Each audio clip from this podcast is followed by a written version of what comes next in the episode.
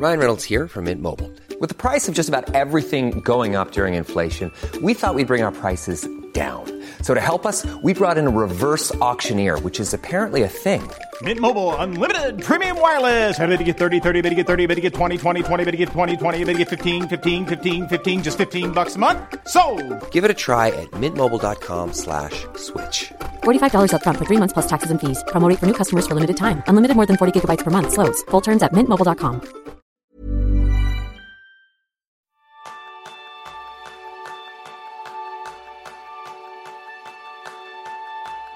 ¿Tienes la sensación que estás en la rueda del hámster y que los días se repiten a un monótono ritmo?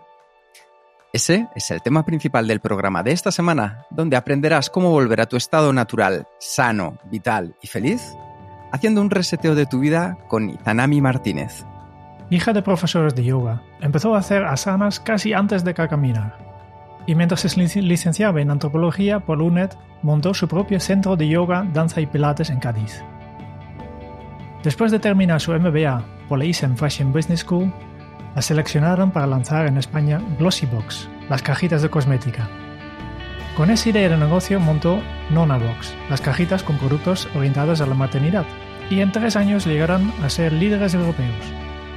Vendió su parte europea para lanzar Doctor 24, una startup de me- telemedicina, hasta llegar a su pro- proyecto actual, The No Talks Life. A día de hoy compagina la gestión de este proyecto con su faceta como formadora, conferenciante y escritora. Acaba de publicar el libro Vivir en Notox, el método para resetear tu vida. Bienvenidos a un nuevo episodio de Kenso, el podcast donde descubrirás cómo ser efectivo para vivir más feliz. Yo soy Jeroen Sangas, maestro en hacer cada día y cada semana un pequeño reseteo para mejorar. Y yo soy Kika Gonzalo, maestro en quitar obstáculos y hacer la vida fácil. Bienvenida Izanami. Muchísimas gracias por la invitación. Me hace mucha, mucha ilusión estar aquí con vosotros. Es, es, un placer tenerte aquí. Yo he coincidido con ella en varios momentos de nuestra vida startupera y es una persona que es un referente de la que yo he aprendido mucho y estoy convencido que todos nuestros oyentes aún más con un proyecto maravilloso como es Notox. Así que yo creo que a modo de obertura Izanami y aún más en Kenso, donde nos inspiramos en la cultura japonesa, nos encantaría comenzar con la historia detrás de tu nombre, porque me parece que es un hilo conductor mágico de todo lo que nos vas a contar después. ¿Nos puedes explicar la historia que hay detrás de él? Pues, pues os cuento, para, para, para, que llamaran a una hija Izanami, que es la diosa de la creación japonesa, en la España de los 80, dice bastante de, pues de la suerte de padres que he tenido, ¿no? Porque luego mi apellido Martínez González, o sea, el exotismo ya, hasta luego.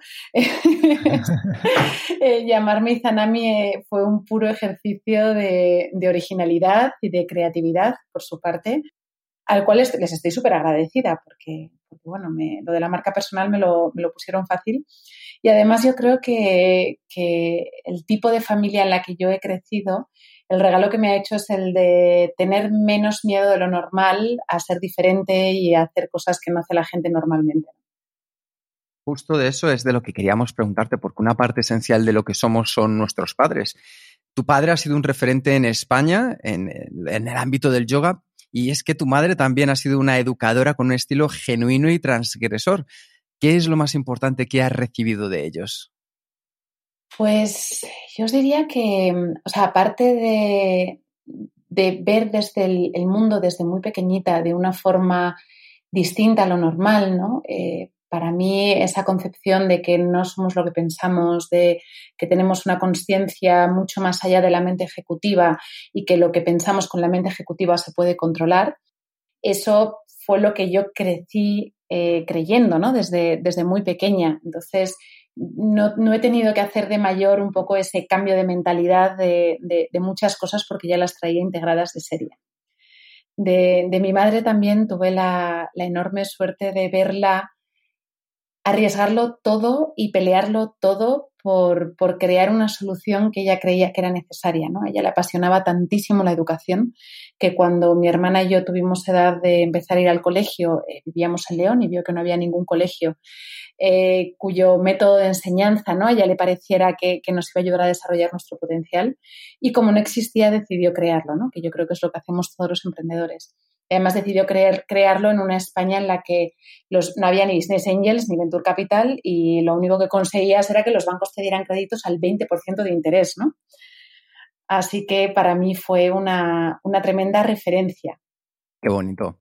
Eh, al final eres una persona con una pasión genuina, centrada en los demás. De todas las carreras que hay que trabajan en focalizarse en las personas, ¿qué te llevó a la antropología en lugar de otras que sé que te apasionan como la medicina, la política o la psicología? Pues para mí la antropología eh, tiene ese punto eh, mágico de equilibrio entre nuestra biología, ¿no? de, de, entender al dedillo cómo funcionan nuestras hormonas, cómo funciona nuestro cuerpo, ¿no? nuestro cerebro, en su intersección con la cultura. O sea, yo creo que para mí fue la ciencia que me permitió tener una visión más, más completa de todo. O sea, no solo la biología aislada o no solo el tema cultural aislado, sino cómo se relacionan la una y la otra y cómo las creencias que forman parte de la cultura que nos rodea pues afecta, nos afecta químicamente, ¿no? O sea, ¿cómo, cómo, cómo es ese paso entre, entre lo que se cree culturalmente que es aceptable o no y la realidad química de nuestro, de nuestro cuerpo. Y parece para un salto enorme, porque yo creo que tú también has dado un salto que desde la antropología de repente al emprendimiento, ¿no? Y yo veo que todo tu vida profesional ha girado en torno de proyectos fundados por ti. Este, para entender un poco este salto, ¿de, de dónde viene este espíritu emprendedor? Pues, como os decía, yo creo que, mira, el otro día, eh, porque yo sigo estudiando todo el rato, ¿no? Y ahora estoy haciendo un, un curso de neurociencia en la Universidad de Harvard a través de DX y veíamos el otro día en el curso que, que solo somos capaces de imaginar con piezas como con unidades de información que recordamos. Esto es muy potente porque yo solo soy capaz de imaginar para mí mismo o para el mundo eh, cosas que pueda construir con referencias que tenga del pasado. Entonces yo creo que ahí el haber tenido la referencia de mi madre, de verla emprender, de verla arriesgarlo todo por, por materializar una solución que ella creía necesaria, me, contaminó para siempre, ¿no? Esto es como, como el virus de los zombies, que una vez que te muerde un zombie ya estás fastidiado porque ya no hay marcha atrás, ¿no?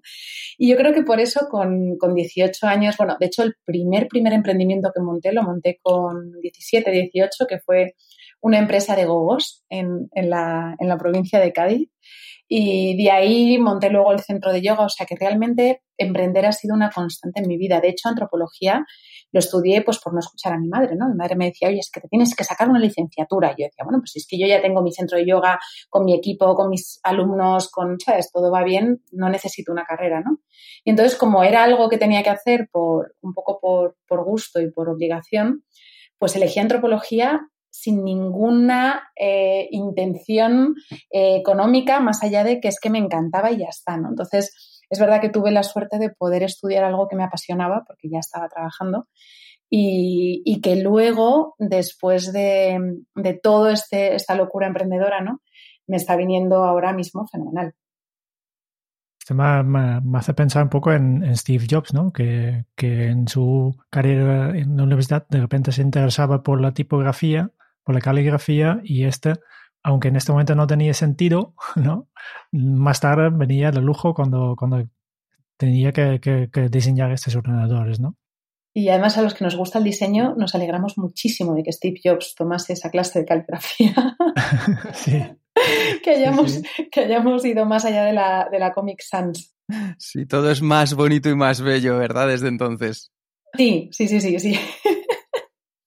Revisando un poco tu historia, veo que tienes algo en común con, con muchas otras de personas que hemos entrevistado, que es que han vivido un punto de inflexión en sus vidas y, y la mayoría de ellos no buscados.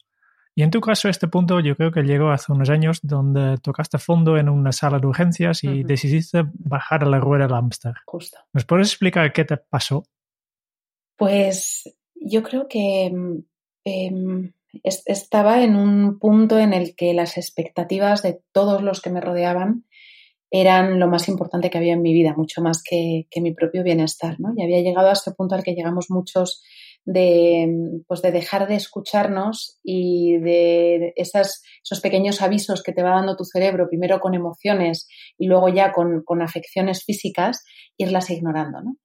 Y, y, básicamente lo que, estaba, lo que me estaba pasando es que me estaba esforzando muchísimo, con todas mis fuerzas y con toda mi alma, en ser quien yo creía que tenía que ser para, ser, para tener éxito y para ser aceptable. Y, y resulta que haciendo eso, lo único que estaba consiguiendo era amordazar y estrangular lo que soy.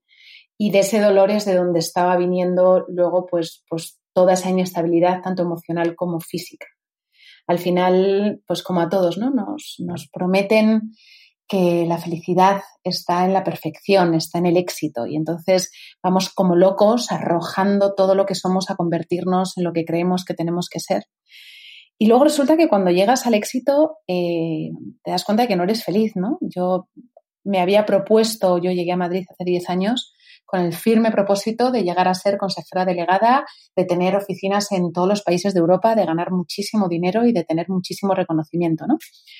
Y resulta que cuando tuve todo eso y más, no solo no era feliz, sino que, sino que estaba enferma. O sea, tenía ataques de ansiedad prácticamente todas las semanas. Em, viví un punto muy tremendo, que además esto, esto es muy fuerte porque yo esto lo contaba con orgullo hasta hace relativamente poco. ¿eh? Yo estaba embarazada eh, dilatada de 6 centímetros de dilatación en un parto natural sin epidural y estaba terminando unas proyecciones financieras. O sea, estuve trabajando hasta que la matrona me cerró el portátil y, yo estaba eh, convencidísima porque yo decía que, bueno, a ver, para mí la figura de éxito era una persona súper profesional que no dejaba que su vida personal interfiriese y no iba a ser yo, ¿sabes?, la que iba a permitir que un parto interrumpiese mi vida profesional, ¿no? Y, ese es un, yo creo que es muy buen ejemplo del nivel de derrape que llevaba, ¿no? Y, lo, obsesionaba que, lo obsesionada que estaba con, convertirme en esa persona y lo poco feliz que era.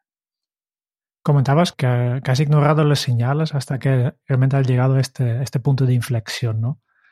Yo siempre pienso, vale, perfecto, pero para, para poder dar un giro a, la vida como has hecho tú, ¿Realmente necesitas este punto de inflexión o, podemos aprender ya de, capturar estas señales antes que, que, pasa el desastre? Pues, pues es, es, lo suyo, ¿no? Y, y, a mí me encantaría decir que, estoy estupenda y perfecta del todo ahora mismo, pero, pero no es así, porque al final el problema, el problema viene desde que nacemos y es un poco de lo, de lo que hablo en el libro, es que en nuestra cultura, nuestros padres, con toda la buena intención posible, lo primero que nos hacen cuando, cuando nacemos es eh, explicarnos y convencernos con hechos y con palabras de que tal y como somos, somos imperfectos. Y que si queremos salir al mundo y, no queremos que, hablando mal y pronto, como dicen, que nos den hostias, ¿no? Cuando salgamos al mundo, que nos tienen que endurecer, nos tienen que reforzar y nos tienen que convertir en algo que sea aceptable para la sociedad, ¿no? Y claro, esta creencia cultural tóxica es, es, tremenda porque salimos al mundo no solo convencidos de que tal y como somos somos imperfectos y no somos suficientes, sino que cualquier persona que nos rodea tiene el poder de perfeccionarnos, ¿no? Entonces nos dejamos, nos abrimos y es, venga, pues ¿quién viene a perfeccionarme, ¿no? Con, con sus faltas de respeto igual o, con, o con sus abusos. Entonces, es algo muy, muy doloroso, es algo muy peligroso y es algo que luego es muy difícil de revertir, ¿no? Me preguntabas que, cómo evitar llegar a, a ese punto, ¿no? Pues como en mi caso acabé en una sala de hospital con una vía de ansiolíticos y, fíjate que lo que más miedo me dio fue que me, pusieron, yo había estado toda la noche vomitando sin parar, estaba teniendo una crisis vagal brutal y entonces la médico de urgencias, que era muy lista, me puso el pimperán para, para cortar los vómitos, pero me puso también un ansiolítico. Y lo que me aterrorizó fue lo feliz que me hizo el mm. ansiolítico. De pronto estaba, me acuerdo que estaba tumbada en esa camilla con la vía puesta en el brazo y diciendo, hostias, o sea, soy feliz. No me acuerdo la última vez que me encontraba así de bien. Y me asusté muchísimo porque dije, no, no, no, o sea, estoy mucho peor de lo que pensaba. Al final, una de las cosas que tenemos en común todos los, los Homo sapiens y que nos ha traído hasta aquí es la capacidad de adaptación hedónica, ¿no? Nos, somos capaces de adaptarnos a todo. Y, cualquier circunstancia, oye, me adapto, esto es lo, el new normal, ¿no? Lo nuevo normal y de aquí para adelante, ¿no? Y entonces eso hace que, te olvides de, de lo que era estar bien del todo. Así que yo ahora lo que estoy haciendo es escuchar mucho las emociones ¿no?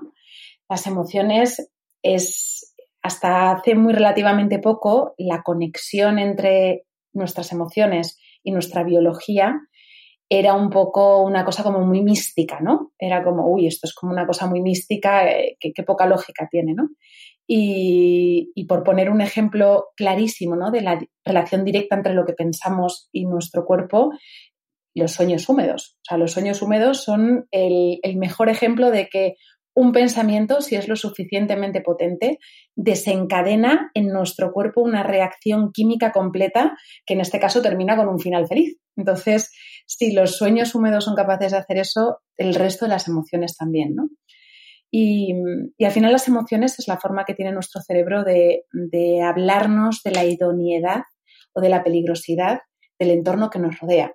Entonces, cuando yo me enfado es porque mi cerebro me está avisando de que la situación o la persona o lo que me está pasando en este momento está de alguna forma atacando a, mis barreras, ¿no? Me está atacando mis barreras y por eso produce una emoción que me da las fuerzas y que me pone en la actitud necesaria para protegerme. Si yo todo eso, porque es incómodo y me han enseñado que no se grita, no se llora, uno no se puede enfadar y hay que dejar, hay que ser buena persona y dejar que los demás, hay que darse a los demás y tal, pues esas son las emociones que van creando una tormenta química en nuestro cuerpo que termina eventualmente pues en, enfermedad. ¿no? Y Zanami, una de las cosas que me llama mucho la atención es cómo se pasa de esa sala de urgencias a la que a, a vista de los demás entraste como una persona exitosa me gustaría saber tú cómo afrontaste pasar de una vida exitosa de cara a la sociedad a construir una vida exitosa centrada en ti. Pues fue, eh, es que fue igual de fácil y de difícil a la vez. Porque es verdad que, mm, que, que mi yo más profundo en cuanto dejé la Asociación Española de Startups, de la que era presidenta, en cuanto me fui de la farmacéutica para la que estaba desarrollando el, proyecto Doctor 24, o sea, en cuanto empecé a cortar todas esas cosas que me estaban asfixiando y amordazando, respiró, o sea, respiró y, y, de pronto apareció una fuente de energía y de, y de sonrisas diarias que no sabía yo ni que existía, ¿no? Pero por otra parte, eh, la mente más ejecutiva, ¿no? lo que psicológicamente se llamaría el, ego, se enfadó muchísimo, porque de pronto yo llevaba muchísimos años construyendo mi identidad alrededor de la percepción externa del éxito, de cuánto dinero ganaba, cuántas rondas de financiación levantaba, cuántos empleados tenía, cuánto viajaba, qué bolsos llevaba, ¿sabes? Esa, esa era mi percepción de identidad. Entonces, cuando yo misma me quité todo eso, de pronto eh, fue muy duro, ¿no? Porque fue, oye, ¿dónde encuentro ahora la autoestima? Hacer ese, ese cambio de la aceptación externa a aceptar que yo tal y como soy, soy suficiente y, merezco, ya no, o sea, cuando, cuando, das el paso de que es que te da igual si para el resto de la gente eres aceptable o no, que lo tienes que ser para ti mismo, ese proceso eh, fue, es doloroso, es doloroso porque al final estás luchando contra un condicionamiento cultural de toda una vida, ¿no?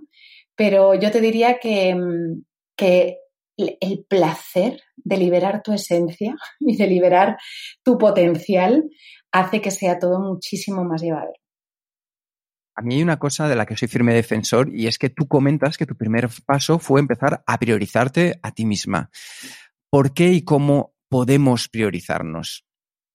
Pues otra de las creencias culturales tóxicas tremendas ¿no? que, nos, que nos venden y, yo creo que ahí es, yo creo, y, por mi experiencia, ¿eh? yo creo que hombres y mujeres estamos culturalmente igual de jodidos. O sea, nosotras hay creencias culturales que nos hacen muchísimo daño, pero a vosotros también. Eso de los hombres no lloran, los hombres no expresan las emociones, los hombres no abrazan a sus hijos, eso también es, es dolorosísimo para vosotros, ¿no?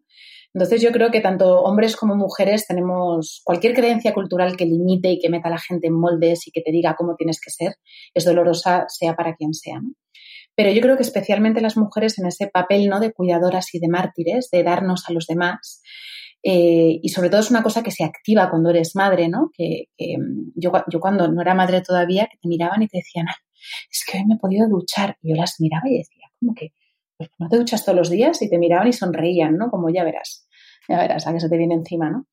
Entonces, en ese papel de cuidadoras, que es un papel de cuidadoras biológico además, ¿eh? y, que estamos equipadas con, unas herramientas evolutivas maravillosas y extraordinarias que nos permiten hacerlo, eh, hacer cosas mágicas, ¿no? Y hacer cosas literalmente sobrehumanas que, que, que no se explicarían de otra manera. Pero también tiene esa parte cultural de, oye, es que si haces cosas por ti eres egoísta, ¿no? Y si priorizas tu bienestar antes del de los demás, estás siendo egoísta también. Y esa etiqueta de egoísta es tan peligrosa como la figura alabada del mártir, ¿no? De esa persona que se sacrifica, pues la típica persona que ni se casó ni tuvo hijos para cuidar a sus padres para cuidar a sus hermanos, o esta figura que culturalmente se, ensalza tantísimo. Y a mí lo que me pasó eh, y lo que me ayudó a romper con esa creencia cultural tan potente fue que terminé por darme cuenta de que las veces que más daño había hecho a otras personas, lo había hecho desde mi dolor. O sea, las veces que, esto me ayudó mucho a darme cuenta a mi hijo, ¿no? Eh, las veces que yo le gritaba, que yo perdía la paciencia, que no le dejaba que me abrazara, o las veces que era desagradable con amigos, con familiares, con mi pareja, eran las veces que yo más estaba sufriendo, porque solo desde mi propio dolor encontraba la motivación necesaria como para hacer que los demás sufrieran, ¿no? Hay, hay cierto alivio al dolor propio cuando hacemos daño a los que nos rodean, cuando nos, desahogamos en los demás. Y entonces cuando me di cuenta de eso fue como, ostras, es que voy a ser mucho mejor madre, eh, amiga, mujer, eh, persona y voy a ser mucho mejor conmigo misma en, el momento en el que yo sea feliz y, que deje de sufrir tanto, porque mientras que yo esté así, de dolida, lo único que voy a hacer es perpetuar ¿no? esta cadena eh, generacional de ir estrujando a la gente para que se conviertan en otra cosa y entonces desde su dolor le hagan más daño a más personas, ¿no? Y dije, oye, pues esto termina en mí, o sea, esta cosa generacional cultural horrible termina en mí y, lo primero que tengo que hacer es, es empezar a priorizar mi, felicidad por delante de las expectativas de los demás. Pasando a la filosofía que, enseñas ahora, hay dos conceptos centrados que, de que siempre hablas y queremos hablar también hoy en esta entrevista, son tox y no tox. Y para empezar, ¿qué, ¿qué significan estos dos términos para ti? Pues mira, para mí lo tóxico es esa idea cultural de perfección. O sea, para mí el origen de ese dolor, porque eh, Notox ha evolucionado mucho. Yo durante, durante un tiempo, durante los, los, primeros, primer año, los dos primeros años de Notox, Notox era otra cosa, ¿no? Era no tóxicos, pero en plan eh, sin sulfatos, sin parabenos, sin azúcares refinados, sin harinas refinadas. O sea, estaba más centrado en, en, en, los síntomas que en el dolor, ¿no? Yo había identificado que durante muchos años había tenido muchos problemas eh, personales, tanto de relación, por ejemplo, con la comida, he bulimia durante casi 15 años, y de, problemas también míos propios de tener relaciones tóxicas con personas y tener ansiedad y tener depresión y todo ese tipo de cosas. Y entonces, pues yo intentaba encontrar en el wellness la solución a todos mis problemas, ¿no? Y hubo un momento que pensé y dije, oye, es que si consigo comer sin todas las cosas que la ciencia dice que son malas para la salud, y si consigo meditar lo suficiente y hacer el yoga suficiente y hacer el deporte suficiente y tener una vida lo suficientemente ecológica, eh, pues voy a ser feliz, ¿no? Y llegó un punto en el que me di cuenta de que, de que el molde del wellness era un molde como otro cualquiera, ¿no? Era, era una expectativa que me hacía esforzarme por hacer muchas cosas y ser muchas cosas, pero que al final no dejaban de ser parches externos, ¿no? Obviamente, eh, comer bien, eh, meditar, hacer yoga, o sea, es buenísimo para la salud y mejora cuantitativamente y científicamente validado nuestro nivel de vida, nuestra calidad de vida. Pero claro, yo llego a un punto en el que me doy cuenta, claro, a todo esto yo tenía ya miles de alumnos, ¿no? Los que les enseñaba a comer no tox y a pensar no tox y a hacer mucho yoga y hacer muchas cosas, ¿no? Y me iba dando cuenta que tanto en ellos como en mí, nuestra calidad de vida estaba mejorando, pero había algo que seguía ahí. O sea, yo había conseguido resolver la bulimia por completo, pero yo seguía sintiendo la necesidad de, darme atracones, ¿no? Lo que pasa que igual pues cogía un kilo de zanahorias, me sentaba y me comía un kilo de zanahorias de una sentada. o me comía 12 plátanos de una sentada para calmar la ansiedad, ¿no? Pero esa ansiedad seguía ahí. Y, me daba cuenta también que por mucho que meditara y por mucho yoga que hiciera, pues me seguía enlazando en relaciones profesionales tóxicas o en relaciones personales tóxicas o seguía teniendo ataques de ansiedad. ¿no? Entonces, cuando la editorial de HarperCollins se pone en contacto conmigo para escribir este libro, a mí el libro que me contratan es ese libro, ¿no? De, quitar las cosas tóxicas y del wellness y de las recetas y del yoga y, de la meditación. Y me pasa que mm, justo el año pasado por estas fechas que de pronto tengo una crisis como decir, oye, es que, es que no me creo ni yo lo que estoy enseñando. O sea, es que a mí no me está funcionando. Soy la persona probablemente que mejor come, o sea, estoy en el top 10 de personas que mejor come de España. Soy una auténtica fanática. Claro, yo había llevado mi obsesión de la comida, de contar calorías, a, pues es un trastorno alimenticio como otro cualquiera. Me había llevado esa obsesión y toda mi fuerza de voluntad a tener la dieta más limpia posible, ¿no? Y aún así, eh, pues no estaba bien del todo. Entonces, eh, ese darme cuenta de que todo lo que llevaba tanto tiempo haciendo y todo lo, todo lo que llevaba tanto tiempo enseñando eh, no era la respuesta, pues igual, ¿no? Fue fácil y difícil a la vez porque, porque fue muy duro a nivel de ego de darme cuenta de, oye, es que estoy haciendo todo lo que puedo, pero aquí tiene que haber algo más. Pero luego fue muy motivador el, venga, pues vamos a encontrar lo que es, ¿no? Y ahí fue donde empecé a, profundizar más en el estudio de la neurociencia, estudié en la Universidad de Berkeley también a distancia eh, todas las nuevas investigaciones que se están haciendo sobre la ciencia de la felicidad y con todo eso empezando a entender ese cruce entre la cultura y entre cómo nuestro cuerpo nos habla a través de las emociones y cómo eso se materializa en, nuestra realidad biológica, fue de donde salió eh, lo que es ahora Notox, de, de no tanto eh, cosas tóxicas, sino como darnos cuenta de que todas las relaciones tóxicas que tenemos al final no son más que el reflejo de la relación tóxica que tenemos con nosotros mismos. Tu proyecto de Notox Life, ya has mencionado, básicamente es una escuela para ayudar a cuidarse y que nace porque estamos obstinados en curar con medicamentos en enfermedades que están causadas por hábitos, tal como has dicho, ¿no? Sí. ¿Nos puedes explicar cuáles son estos hábitos enfermas que, intentamos cuidar con medicamentos? Pues prácticamente eh, la mayoría de las muertes a día de, hoy están causadas por enfermedades que son prevenibles, o sea, son todas enfermedades que no son ni víricas ni contagiosas, que están directamente relacionadas con los hábitos y que para los que dicen de, bueno, es que de algo hay que morirse, sí, obviamente de algo hay que morirse, pero bueno, también podemos elegir con qué calidad de vida, ¿no? Queremos vivir los últimos años de nuestra vida. Entonces, estamos en una situación global muy preocupante en la que mucha gente y cada vez más gente y cada vez más joven eh, viven con enfermedades crónicas incluso niños que tienen obesidad, que tienen problemas de diabetes. ¿no? El otro día, comparando eh, cifras del coronavirus con cifras de, otro tipo de enfermedades, pues a día de hoy en España hay 5,3 millones de personas con diabetes tipo 2 que es una enfermedad que es una enfermedad crónica que, te, que te, obliga, que, interfiere mucho ¿no? en tu calidad de vida y en tu esperanza de vida, además, que tiene muchísimas complicaciones y que está directamente relacionada con lo que comemos. O sea, nos la causamos con lo que comemos. No es una enfermedad vírica, no es una enfermedad contagiosa y, de hecho, la componente genética que tiene es muy pequeña. ¿no?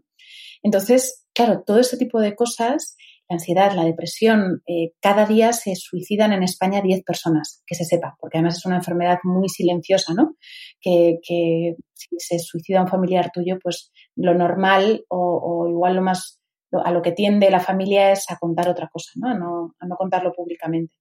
Entonces tenemos unos problemas de salud tanto mental como física eh, gravísimos que, ya, ya, más allá de las muertes nos están quitando a todos calidad de vida y que nuestro sistema sanitario actual lo único que tiene para combatirlas son medicamentos que solo quitan los síntomas. Por ejemplo, en enfermedades mentales, ¿no? Cuando yo fui al hospital con este ataque de ansiedad o cuando tuve depresión postparto ahora en, en, este último, en este último parto, lo único que te dan es un ansiolítico, ¿no? Y les dices, bueno, pero, y, vale, me tomo el ansiolítico ahora mismo para controlar los síntomas, ¿no? Pero ¿cómo arreglo esto, no? Y te miran y te dicen, ah, ya se te pasará. Y no es ya se te pasará, ¿sabes? O sea, no, es, no es ya se te pasará. Y lo mismo pasa, por ejemplo, el dolor de espalda, ¿no? Pues es uno de los principales eh, motivos de baja laboral. Te dan un analgésico, pero nadie te explica que si no fortaleces la musculatura de la espalda, las malas posturas te van a condenar a dolores de espalda crónicos, ¿no? Toda tu vida. Entonces, es un poco este cambio de perspectiva de decir, oye, el sistema sanitario que tenemos ahora mismo es extraordinario para salvar vidas en momentos de enfermedad, en enfermedades críticas, ¿no? Oye, te da un ataque al corazón, te da una embolia, tienes una pancreatitis, te partes una pierna o, te atropella un camión, ¿no? Todo ese tipo de cosas, obviamente, eh, ni con meditaciones ni con viajes interiores se resuelven. Y, ahí eh, la medicina moderna es absolutamente maravillosa, ¿no? Pero está coja, está muy coja, porque, por ejemplo, siendo la, alimentación la principal causa de enfermedad y de muerte en el mundo, eh, los médicos no estudian nutrición en la carrera. Entonces, claro, es, una disonancia brutal, ¿no? Y entonces, tras tres años y miles de alumnos, eh, ahora tenemos la, oportunidad de descubrir la vida en Notox gracias al, libro que, has publicado, Vivir en Notox, el método para resetear tu vida. ¿Qué nos aporta el reseteo de la vida?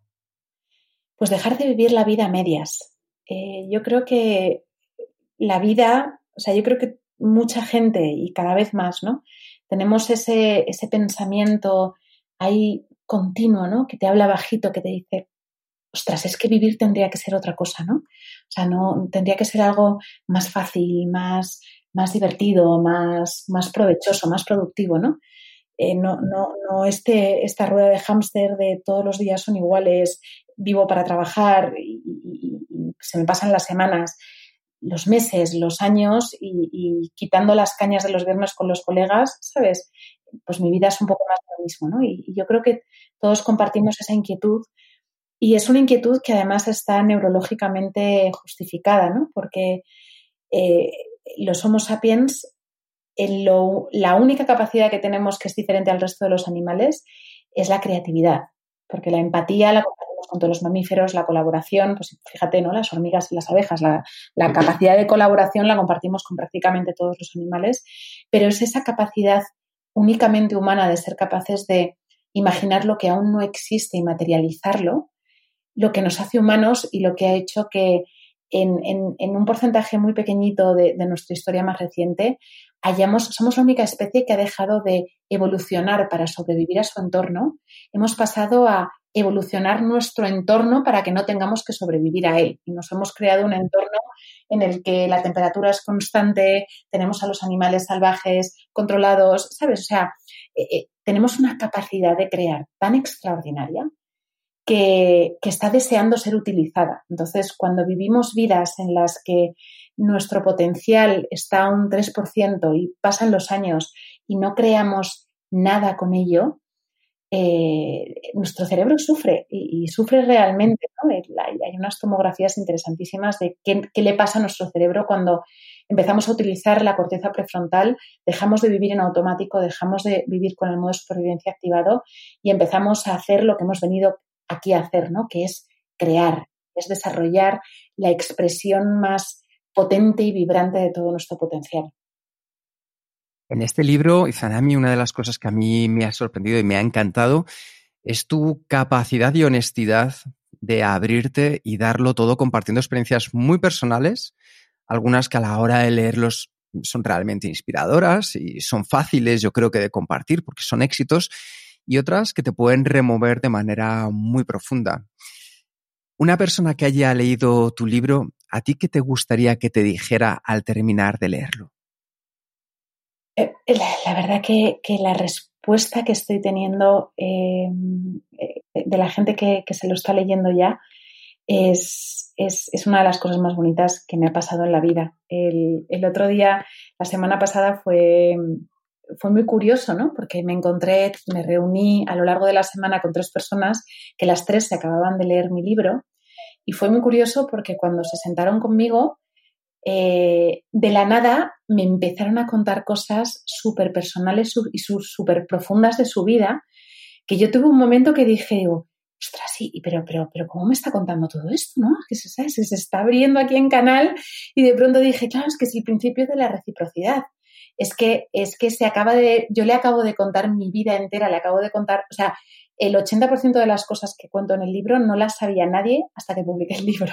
Entonces, entonces me está pareciendo mágico y, muy potente, ¿no? Ese, efecto que está teniendo de, sobre todo de gente que, dice que se siente acompañada, que era, era, era mi principal objetivo. O sea, yo, una de las cosas que más me ayudó fue darme cuenta de que, de que las cosas que a mí me pasaban, que yo pensaba que me pasaban solo a mí porque estaba mal hecha, ¿no? Y porque era muy rara, que le pasaba a muchísima gente, ¿no? Cuando empiezas a mirar las cifras y ves que una de cada cuatro personas sufre depresión, que todos tenemos estrés, ¿no? Cuando ves todo eso, de pronto dices, ostras, es que estamos todos igual, ¿no?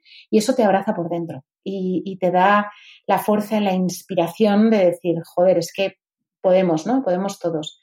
Entonces, cuando, cuando la gente que se ha leído el libro me llaman o me mandan audios, me escriben o tal, y me dicen, oye, me he sentido súper identificado con esto, con esto, o, simplemente el, el, leerte, ¿no? Eh, me ha hecho reflexionar, ya con eso, eh, objetivo más que cumplido. Hey, I'm Ryan Reynolds. At Mint Mobile, we like to do the opposite of what Big Wireless does. They charge you a lot. We charge you a little. So naturally, when they announced they'd be raising their prices due to inflation, we decided to deflate our prices due to not hating you. That's right. We're cutting the price of Mint Unlimited from $30 a month to just $15 a month. Give it a try at mintmobile.com slash switch. $45 upfront for three months plus taxes and fees. Promote for new customers for limited time. Unlimited more than 40 gigabytes per month. Slows. Full terms at mintmobile.com. Ever catch yourself eating the same flavorless dinner three days in a row? Dreaming of something better? Well, HelloFresh is your guilt-free dream come true, baby. It's me, Kiki Palmer. Let's wake up those taste buds with hot, juicy pecan-crusted chicken or garlic butter shrimp scampi. Mm. Hello Fresh. Stop dreaming of all the delicious possibilities and dig in at HelloFresh.com. Let's get this dinner party started.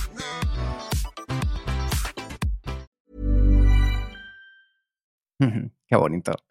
Yo creo que hablemos un poquito más del libro. Yo lo recomiendo encarecidamente a todas las personas que de verdad queréis hacer un reseteo y porque es un libro aparte eh, de muy personal, tremendamente práctico para poner en marcha desde el minuto uno que empiezas leyendo el primer capítulo, desde esa obertura.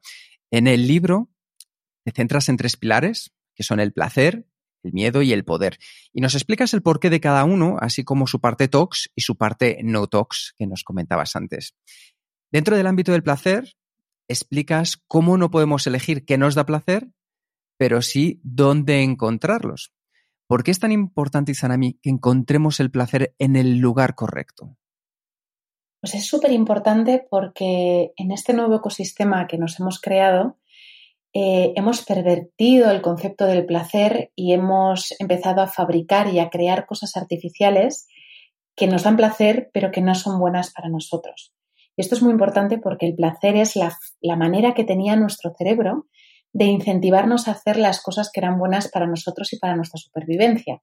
Y mejor ejemplo, el orgasmo. El orgasmo es el premio perfecto, lo suficientemente apoteósico y, adictivo como para que intentemos procrear al máximo posible y, mantengamos la especie con vida, ¿no? O el sabor dulce. El sabor dulce es la forma que tenía nuestro cerebro de incentivarnos a comer las frutas en su punto máximo de concentración de nutrientes y además estaba diseñado para que comiéramos sin parar. O sea, el, sabor, el sabor dulce es adictivo por definición porque durante cientos de miles de años hemos vivido sin neveras, hemos vivido sin, tiendas ni supermercados. Entonces, cuando encontrábamos un árbol con frutos eh, que estaban en su punto justo de maduración, lo más inteligente era hacer acopio y comer todo lo posible hasta reventar, porque no sabíamos cuándo íbamos a volver a encontrar una fuente de vitaminas similar. Entonces, durante cientos de miles de años, todo lo que era bueno para nosotros o para la supervivencia de la especie nos daba mucho placer, ¿no? ¿Qué pasa? Que en los últimos 50, 70 años hemos empezado a crear cosas artificiales que también nos dan placer, pero que no son necesariamente buenas para nosotros, ¿no? Pues los azúcares refinados, la comida ultraprocesada, esa satisfacción que nos dan las redes sociales que aprovechan la dopamina que nos da la interacción social, pero la llevan a límites que ya no son saludables, ¿no? Todo este tipo de cosas lo que están haciendo es pervertir el placer y, volverlo en nuestra contra, ¿no? Porque en 50 años a nuestro cerebro no le ha dado tiempo de darse cuenta de que ahora ya necesariamente todo lo que nos da placer ya no es bueno ¿no? para nosotros. Entonces, eh, de ahí viene esa frase de el placer, o sea, si tienes una tableta de chocolate delante, Le puedes echar toda la fuerza de voluntad que quieras, pero estás luchando contra un instinto de supervivencia. O sea, no puedes elegir a partir de ahora ya no me va a gustar el chocolate o a partir de ahora ya no me van a gustar las hamburguesas del McDonald's. Te van a encantar y cada vez que las comas las vas a disfrutar. Los que somos exfumadores lo sabemos. O sea, seguiremos soñando con fumarnos un piti hasta que nos muramos, ¿no? pero, pero lo que sí podemos hacer es elegir de forma consciente dónde encontrarlo. O sea, yo creo que este libro es un poco una llamada a trascender lo, lo, instintivo, a trascender lo animal y a empezar a utilizar todas esas capacidades exclusivamente humanas que tenemos en la corteza prefrontal de conciencia, ¿no? de una vida consciente y empezar a ponerlas a trabajar a nuestro favor. Sí, eh, este último ejemplo yo creo que también es eh, directamente mm, demuestra cómo un, consejo de un hábito tox eh, a desmontar el placer y, además reemplazarlo por un hábito para comer no tox, ¿no? Justo. Ahí lo que, lo que hay pues es, claro, porque otra de las falacias culturales, estas creencias culturales tremendas, ¿no? Que tanto daño hacen, es el de que comer sano es aburridísimo, ¿no? Estas dietas tremendas que te ponen de, lechuga y feber con pollo a la plancha, de restringir calorías, de, quitar las grasas. ¿Por qué? Si las grasas son maravillosas. O sea, el, 80% de nuestro cerebro es grasa, o sea, está, está hecho de grasa. Necesitamos grasa para, para funcionar bien, ¿no? De hecho, los déficits de, ácidos grasos esenciales son gravísimos a nivel, a nivel biológico. Es, es muy muy, muy, preocupante. ¿no? Entonces, e, esta falacia cultural de que comer sano es aburridísimo, de que hay que restringir las calorías, de, que hay que comer de forma insípida, ¿no? Es, un auténtico desastre, porque realmente el placer que nos da comer es, es, necesario y lo podemos seguir disfrutando. Lo único que tenemos que hacer es dejar de, de, comer pues, esos productos ultraprocesados, que no son comida al final, que tienen entre sus 15, 20 ingredientes un pequeño porcentaje de comida tan transformada que tu cuerpo ya ni siquiera lo reconoce y, que lo único que hacen es generarte una respuesta inmunitaria de inflamación, de defensa, ¿no? Contra lo que te estás, contra lo que te estás comiendo. Entonces, de hecho, en la primera parte del libro hay una colección, no pretende ser ni mucho menos un libro de recetas, porque yo ni soy chef ni, soy experta en, cocina, ni, ni, nutricionista tampoco, pero, pero son cuatro recetas que a mí personalmente, viniendo de esa relación tan tóxica que tenía con, con la comida, pues me han dado la vida, ¿no? Porque es eh, pues una manera de hacerte un helado totalmente no tox que te mueres de rico, que los niños se lo comen con los ojos cerrados y se creen que se están comiendo un helado del Baskin Robbins, que te da muchísimo placer. O sea, es una colección de cuatro recetas muy placenteras, pero totalmente maravillosas para tu biología, ¿no? Que podrían ser hasta, hasta como complementos vitamínicos. Entonces, yo creo que, que, pues lo que, lo que decíais, ¿no? Que es la, intención es que sea un libro muy práctico, ¿no? En la parte de comida tenemos esa parte de las recetas, pero luego hay muchos ejercicios para hacer, que son todo ejercicios que aprendí en, los estudios que hice en la Universidad de Berkeley, que están todos, o sea, todos tienen muchísima evidencia científica detrás de sus impactos en el aumento de la felicidad y la autoestima, incluso a seis meses, ¿no? Después de haberlos hecho. Por tanto, en, la sección de placer vamos a, mirar tus recetas, vamos a probarlos y si hay un oyente que está muy interesado en este tema, hace un mes hemos entrevistado a Aitor Sánchez, que también nos ha compartido un montón de consejos para comida sana pero sin aburrimiento. ¿no? No, Aitor es maravilloso. Además la labor que está haciendo Aitor o sea, es, es o sea, este hombre se puede morir tranquilo porque está haciendo una labor tan maravillosa ¿no? de, de concienciación y de movilización social, porque esto al final tiene mucha movilización social y de revolución cultural, ¿no? Está haciendo tanto por la salud de tanta gente que, vamos, chapó. Pues pasamos al miedo. Y en el ámbito del miedo, tú dices, tanto el miedo como la ilusión te exigen que creas en algo que aún no puedes ver. Tú eliges. ¿Cuánto define nuestra actitud? ¿Cómo nos afectan las emociones? Todo, totalmente. Al final, eh, las emociones son innatas. Las emociones es esta forma ¿no? que tiene nuestro pensamiento subconsciente, que está continuamente procesando información, ¿no? procesa esos 40 millones de estímulos de forma simultánea, buscando una correlación entre los patrones que está percibiendo en el exterior y el registro que él tiene, la biblioteca que él tiene de las cosas que son peligrosas o que son buenas para la supervivencia. ¿no? Entonces, la forma que tiene el cerebro de decirte, oye, eh, estás en una situación súper provechosa para ti, disfrútala, es con la alegría, es con la emoción de la alegría.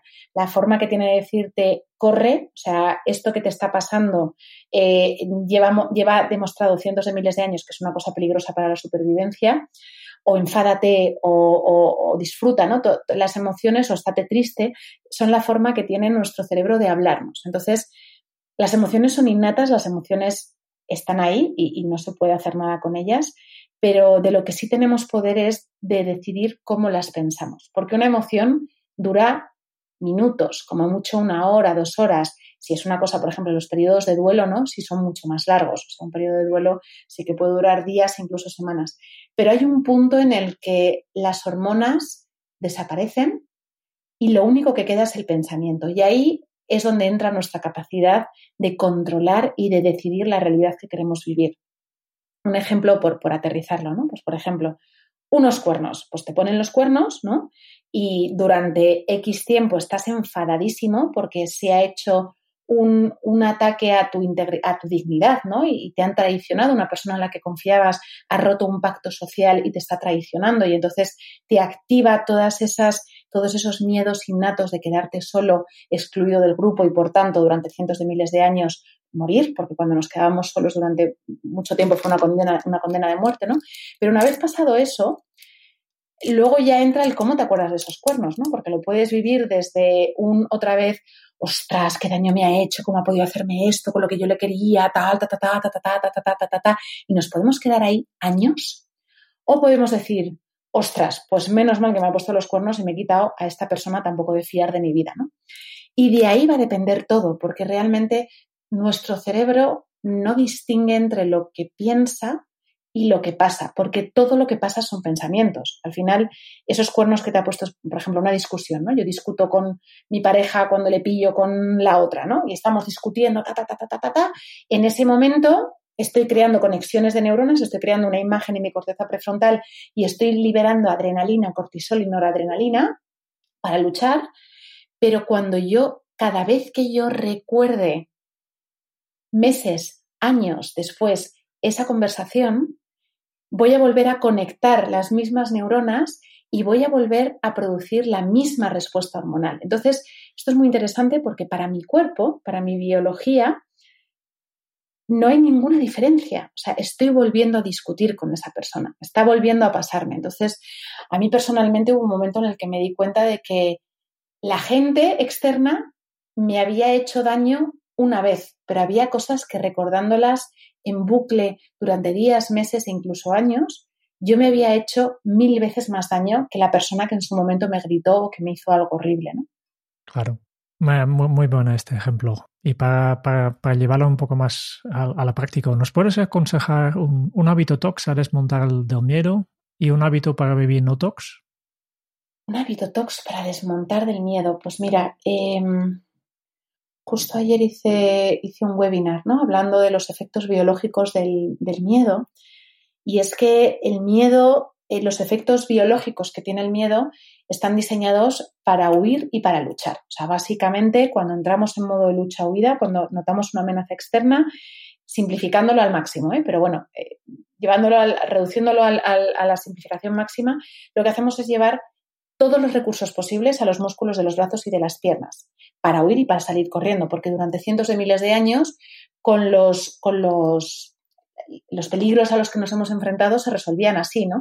Pues si de pronto tenía muchísima hambre, tenía que tener más fuerza para poder cazar, o si me estaba atacando alguien, tenía que huir o pegarle, o tenía que elevar mi, mi temperatura corporal para no morir de frío. Entonces, ¿Qué pasa? Que, es, una respuesta, es una respuesta mágica, ¿no? Que nos ha mantenido con vida hasta el día de hoy viviendo en entornos muy inciertos, pero que está diseñada para no durar más de algunos minutos, 60, o sea, como mucho una horita, ¿no? Porque para que eso pase, estamos dejando sin recursos a sistemas vitales como el sistema inmunológico, el sistema reproductor o la corteza prefrontal, toda esa mente ejecutiva, toda esa mente consciente, ¿no? Entonces, ¿qué pasa? Que, en esta cultura actual hemos cronificado el modo de supervivencia y desde ese modo de supervivencia cronificado vivimos con ese permanente estado de lucha-huida que además es, es muy curioso, ¿no? Porque los, los, peligros que tenemos ahora, o sea, las cosas que activan ahora nuestro modo de supervivencia, como podría ser eh, una reunión importante o una negociación o una discusión con nuestra pareja, ya no necesitamos pegarle a nadie ni salir corriendo. Lo que necesitamos es precisamente esa función ejecutiva que estamos anulando ¿no? al entrar en modo de supervivencia.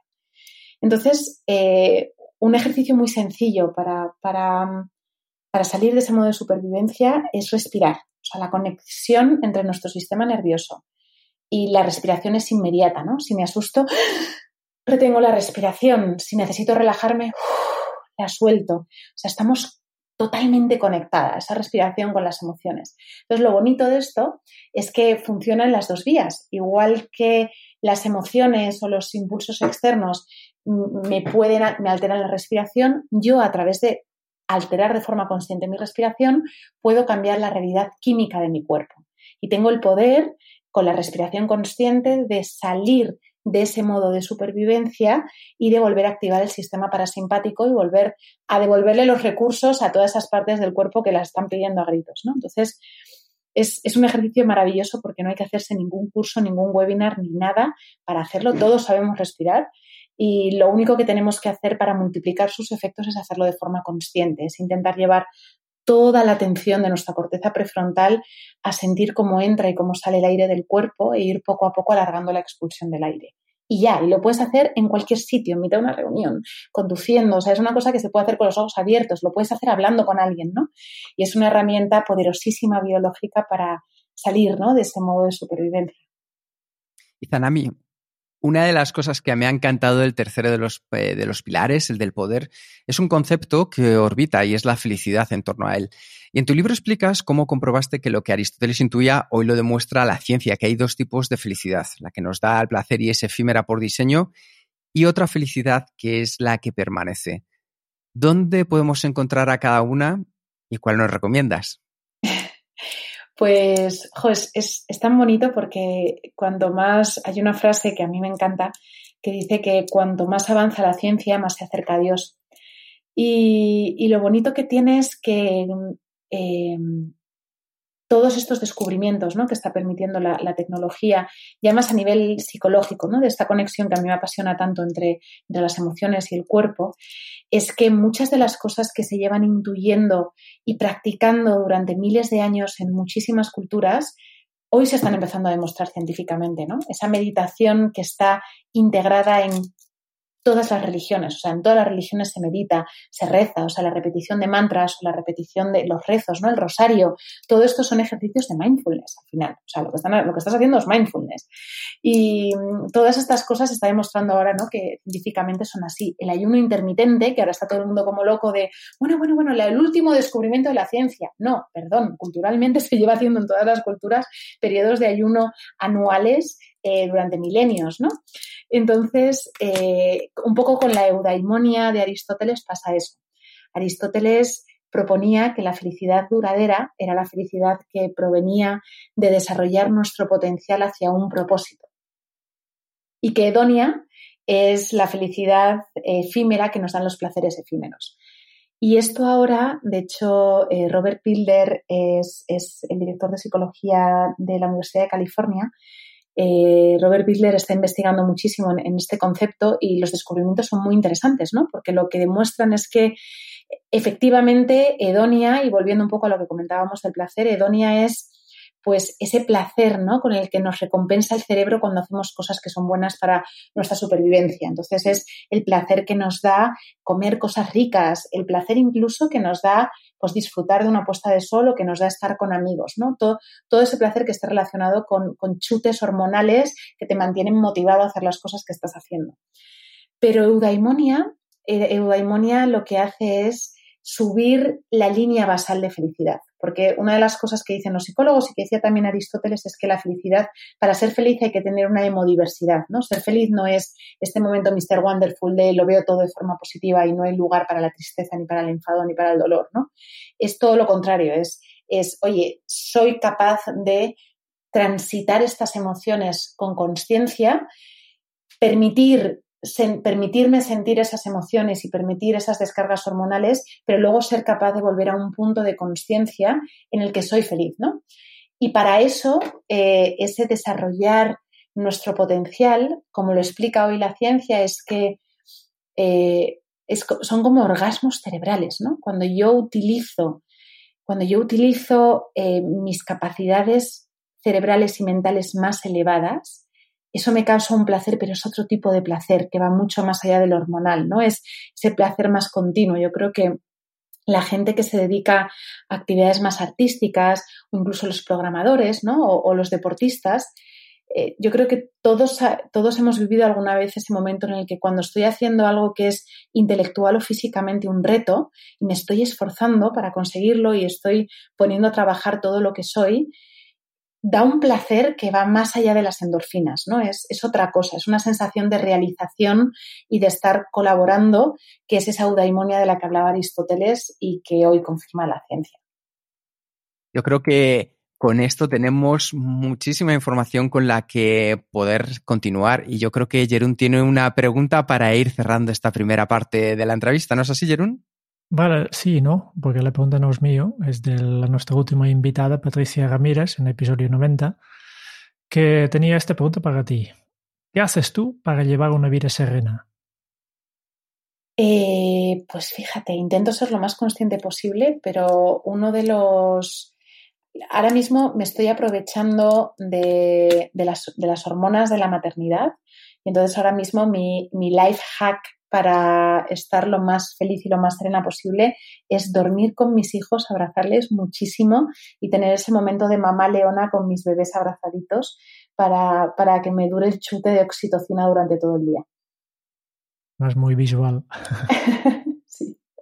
Ya para terminar, antes de pasar al cuestionario, quería saber si tienes alguna pregunta final, siguiente paso, sugerencia o, o mensaje para los oyentes de este podcast. Pues yo os diría que, mm, mira, una de las, una de las preguntas que más me ayudó empezar a hacerme para, desbloquear ¿no? y para, volver a conectar con, lo que soy, em, cogí el hábito eh, saludable y a veces doloroso, ¿eh? esto no, no, es fácil, pero, pero de verdad que merece mucho la pena, de antes de hacer cualquier cosa, preguntarme si lo estaba haciendo por miedo a algo o por amor a mí o a alguien y los resultados fueron brutales, porque me di cuenta de que el 80% de las llamadas que hacía al día las hacía por miedo a que esa persona se enfadase si no la llamaba, o la mayoría de las reuniones que tenía era por miedo a que ese cliente o a qué tal, ¿no? Y es verdad que muchas de las cosas que hacemos por miedo es por miedo justificado y las tenemos que seguir haciendo, pero tomar conciencia de eso me permitió ir poco a poco eh, invirtiendo ¿no? la proporción y haciendo cada vez más cosas porque me apetecían a mí de verdad o por amor por ayudar a alguien y cada vez menos cosas por miedo a fallar expectativas ajenas. Buen consejo y con esto ya vamos al, último parte de este, esta entrevista. Es el cuestionario Kenso, 10 preguntas que hacemos con todos nuestros invitados.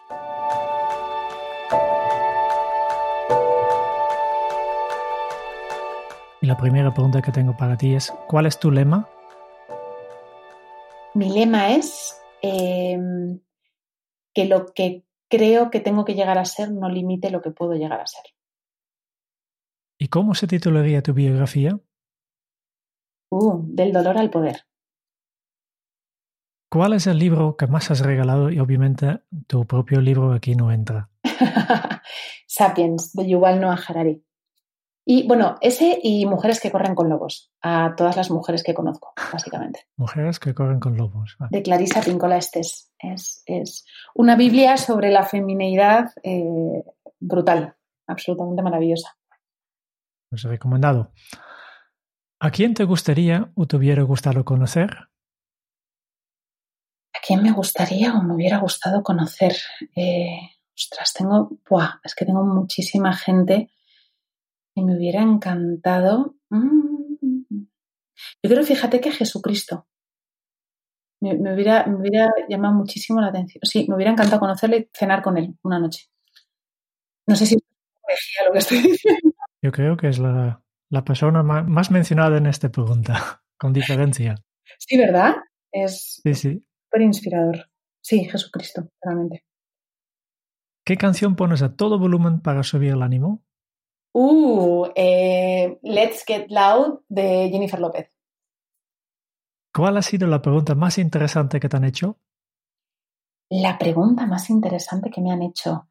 Em, pues fíjate, me, preguntó una chica en una conferencia que di hace poco para, un grupo de, adolescentes, de chicas que están estudiando eh, eh, STEM, me preguntó cómo convertirte en empresaria sin perder la humanidad.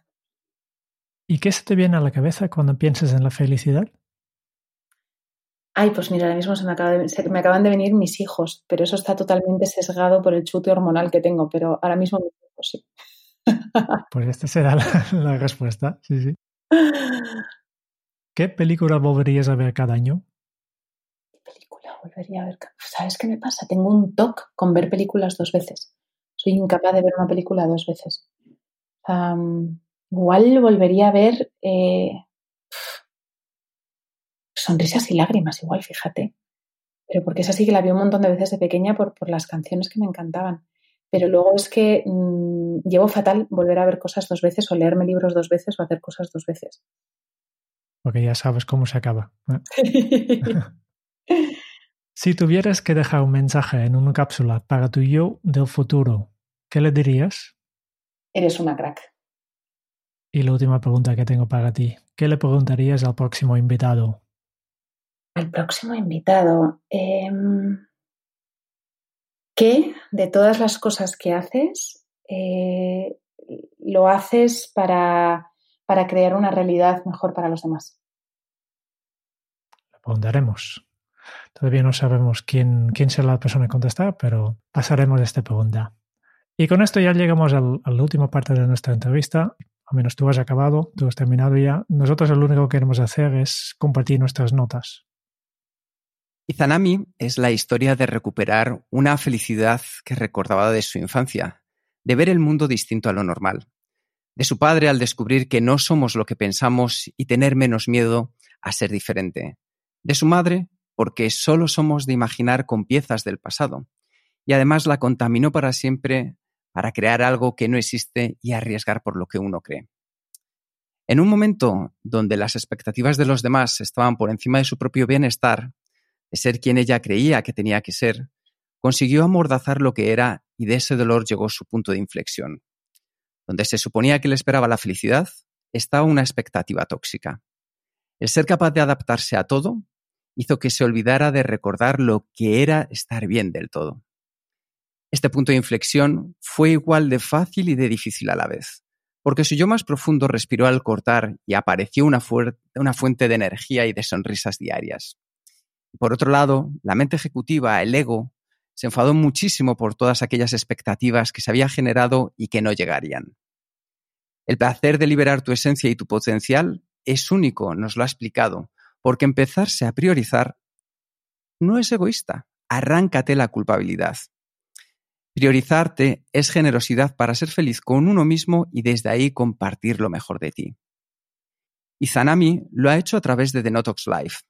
Así nos cuenta cómo todas esas relaciones tóxicas que tenemos son el reflejo de las relaciones tóxicas que tenemos con nosotros mismos, no con los demás. Y un reseteo es el primer paso para no vivir en automático una vida a medias, y sin embargo sí que podamos pasar a hacer lo que hemos venido a hacer, crear. Nuestro estado natural es estar sanos, es estar vitales, es ser felices. Y tenemos todas las herramientas necesarias, pero la forma en la que comemos, pensamos y nos movemos es tóxica y contraproducente. El placer, nos ha explicado, es la forma en la que nuestro cerebro nos incentiva a realizar los hábitos saludables de manera genuina. Hoy creamos cosas artificiales que nos dan placer de manera artificial. No podemos elegir qué nos da placer, pero sí podemos encontrarlos de manera consciente. También nos ha enseñado que tanto el miedo como la ilusión te exigen que creas en algo que aún no puedes ver. Y tú eliges, porque las emociones son innatas y al mismo tiempo tenemos el poder de decidir cómo las pensamos y la realidad que queremos vivir. Que nuestro cerebro no distingue entre lo que piensa y lo que pasa. Y cuanto más avanza la ciencia, más se acerca a Dios. Y así lo demuestra la felicidad y Aristóteles, cuando la felicidad duradera proviene de desarrollar nuestra felicidad hacia un propósito a través de nuestro potencial. Y por el otro lado tenemos aquella que viene de los placeres efímeros. Para llevar una vida serena, Izanami duerme con sus hijos y es una mamá leona. Se ha abierto un canal y gracias al principio de la reciprocidad nos hemos sentido tremendamente acompañados. Eso es vivir Notox, vivir de acuerdo a la ciencia y a la lógica evolutiva para transformar la calidad de vida. Y antes de hacer algo, pregúntate, ¿lo estoy haciendo por miedo a algo o por amor a mí o a alguien? Recuerda que siempre somos lo que creamos. Muchísimas gracias, Izanami. Ha sido un auténtico placer tenerte aquí con nosotros. Gracias a vosotros. Qué maravilla de resumen. Estaba con los pelos de punta, de verdad. Mil gracias. A contra mil gracias a ti.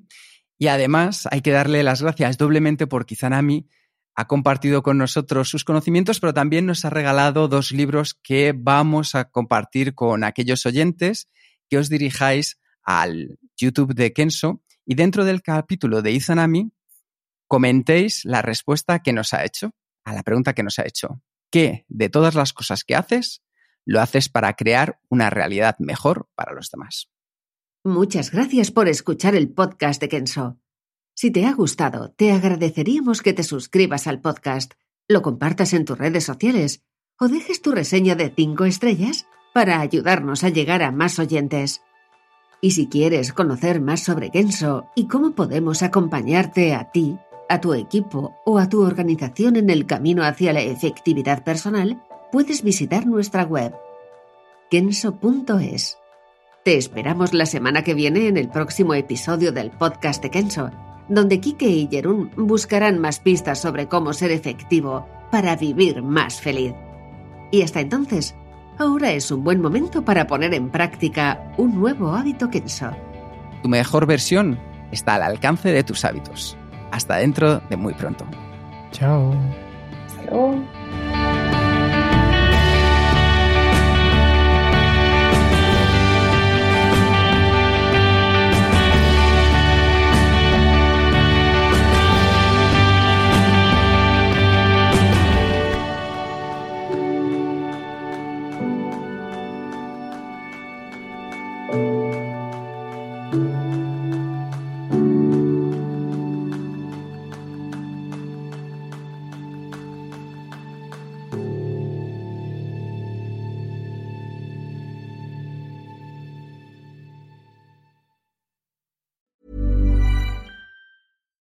Catch yourself eating the same flavorless dinner three days in a row?